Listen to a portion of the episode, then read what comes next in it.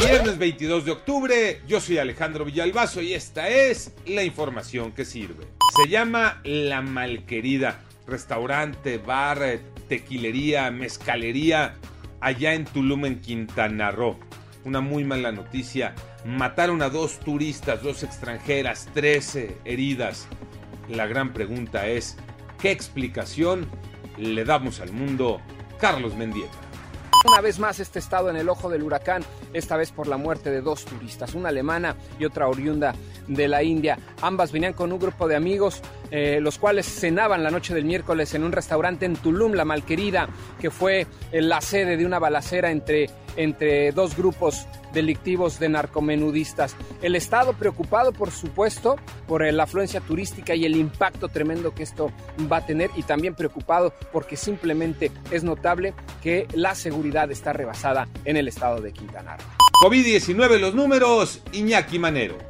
Muchas gracias Alex. La Organización Panamericana de la Salud tiene otros datos sobre el número de personas fallecidas en México por COVID-19.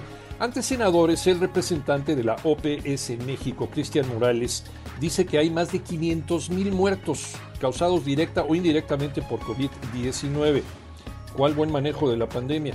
Y en las cifras oficiales tenemos 322 muertos más. La cifra total ya asciende a 285.669 personas fallecidas. Hubo 4.798 nuevos contagios. Ahora el número total llegó a 3.772.556 casos positivos. A seguirse cuidando y a vacunarse.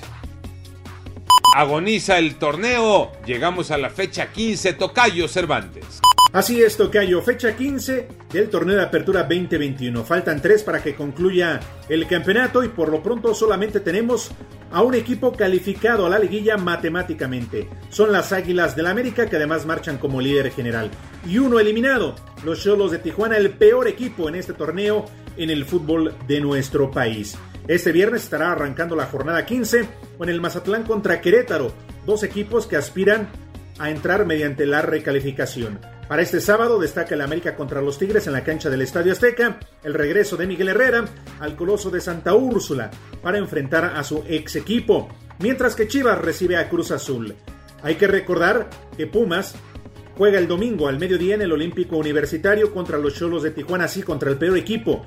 Pumas buscando su tercera victoria de manera consecutiva. Tres puntos que lo acercarían a la reclasificación. Pero que no se nos olvide que Pumas y Tijuana a lo largo de este campeonato compartieron el sótano de la tabla general. Así de mediocre o así de benevolente es el sistema de competencia del fútbol mexicano.